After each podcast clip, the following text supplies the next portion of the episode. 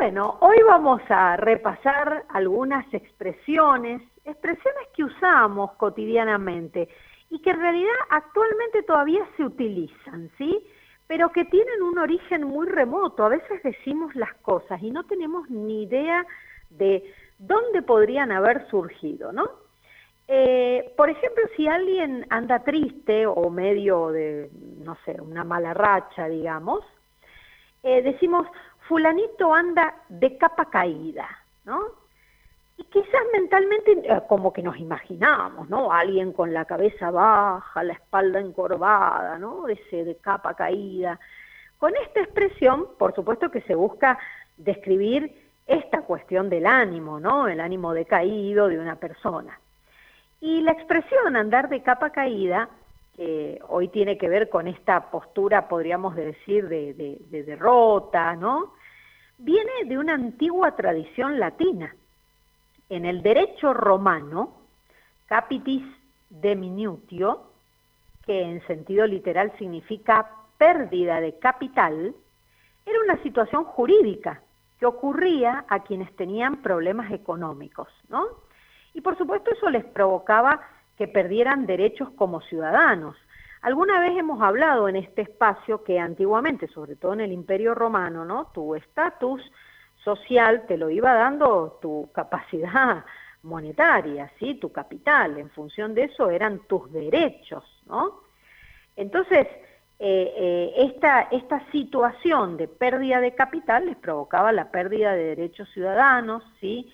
Eh, una pérdida que se daba en diferentes niveles, que podía llegar a algunos hasta perder la libertad, ¿no? Y en general se daban o bien porque la persona había tenido enfermedades y cuestiones así o, problemáticas de ese tipo en la familia, o por deudas, ¿sí? que eran realmente situaciones muy graves. Con el tiempo, esa, esa situación jurídica, digamos, se empezó a relacionar también con la capa. La capa, esta prenda de vestir, que ustedes saben, eso también alguna vez lo hemos charlado aquí, que antiguamente se relacionaba mucho con tu posición social, cómo estabas vestido. No todos tenían la posibilidad de comprarse y de usar determinadas capas, determinados sombreros, ¿sí? el uso del paraguas. ¿Se acuerdan que esto alguna vez lo hemos charlado? Bueno, la capa era una prenda que indicaba también la posición social de las personas. No era de la misma calidad ni la forma de llevar la capa puesta, la de un rico, la de una persona este, en, un, en un momento importante de su vida social y económico, que quienes llevaban una capa maltratada, arrastrada o sucia, cortita, ¿sí? Y esto hacía notar que habían caído en desgracia por alguna razón. Sobre todo se notaban los hidalgos. Los hidalgos eran un estamento, mm, eh, digamos, el más bajo de la escala nobiliaria, para que te des una idea, ¿no? Y la forma de llevar la capa, arrastrándola por el piso, eh, delataba su estado de ánimo, ¿sí? Que habían perdido los favores de la corte o que habían contraído deudas de juego, que eso era muy común, ¿sí? Eh, inclusive algunos hasta estaban de capa caída porque padecían mal de amores. Así que mira la historia que tiene esta expresión. Otra expresión que se sigue usando, por ejemplo, decimos, y en la manifestación había a ojo de buen cubero unas 10.000 personas. A ojo de buen cubero. ¿Qué es eso? ¿Quién será el buen cubero?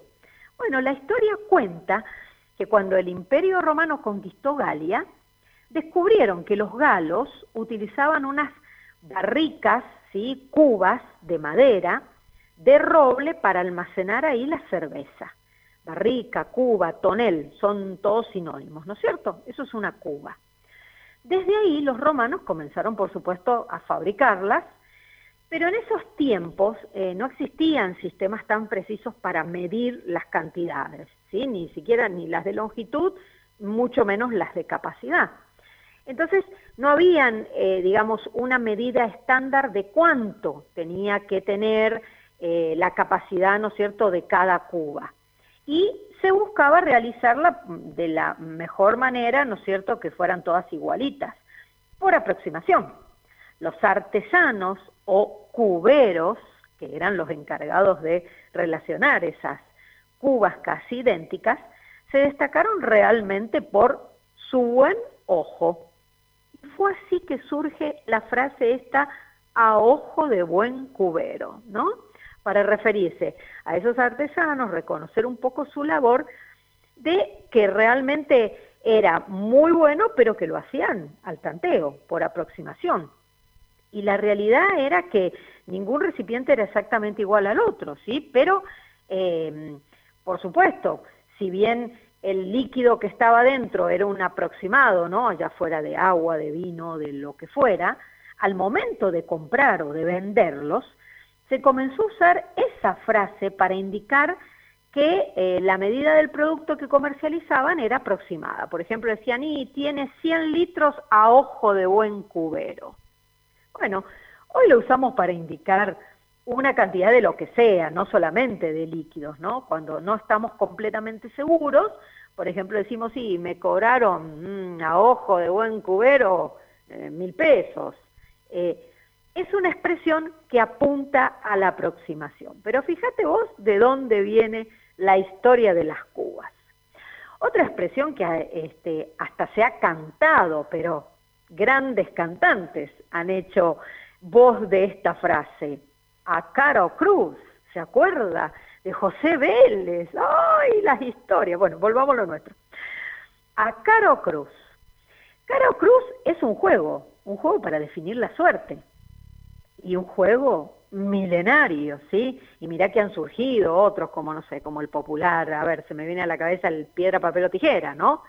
Sin embargo, ninguno de todos los juegos de azar o de suerte em, han conseguido eliminar el poder de la monedita, ¿no? Para decidir el destino. El género humano lleva siglos jugándose a la suerte de las cosas más insignificantes hasta las más trascendentales con el poder de la moneda, ¿no? Siempre, hasta cuando comienza un partido de fútbol, ¿vieron? El árbitro tira la monedita para ver quién le pega primero la pelota.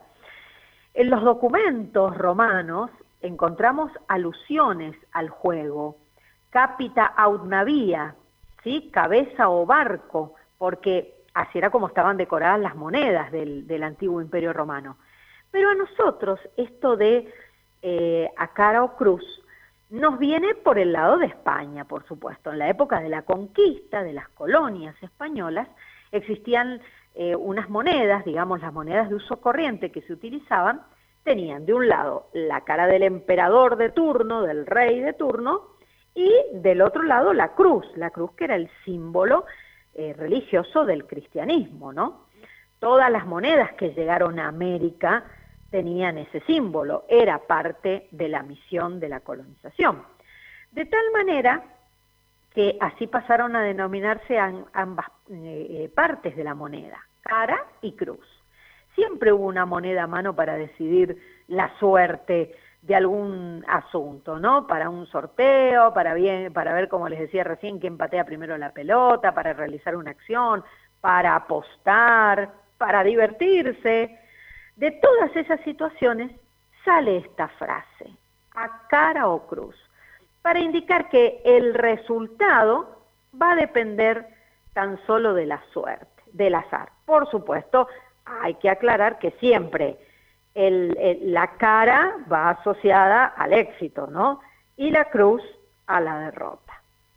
Y la última frase que te traigo hoy es cuando decimos armar el circo que la gente la puede modificar un poquito según el uso, pero suele decir, uy, este, este ya tiene el circo armado, este, uy, hay que armar un circo, o fulano ya armó un circo.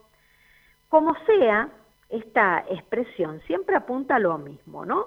Preparar o haber preparado todo lo necesario para llevar a cabo una acción que puede ser desde, no sé, la organización de una fiesta, la conformación de un equipo de trabajo, eh, la disposición de, no sé, de las herramientas o las cosas para comenzar a, una tarea, a trabajar.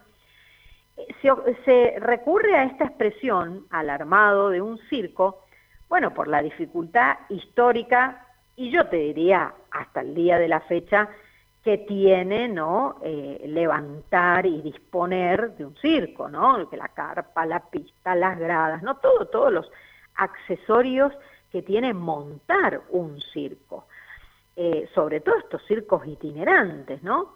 Digamos, cuando se termina de armar ese circo, ya está todo dispuesto y se puede iniciar la función. Entonces, con esta frase se quiere expresar eso, que todo está a punto para ser ejecutado eh, según la acción que vos quieras hacer.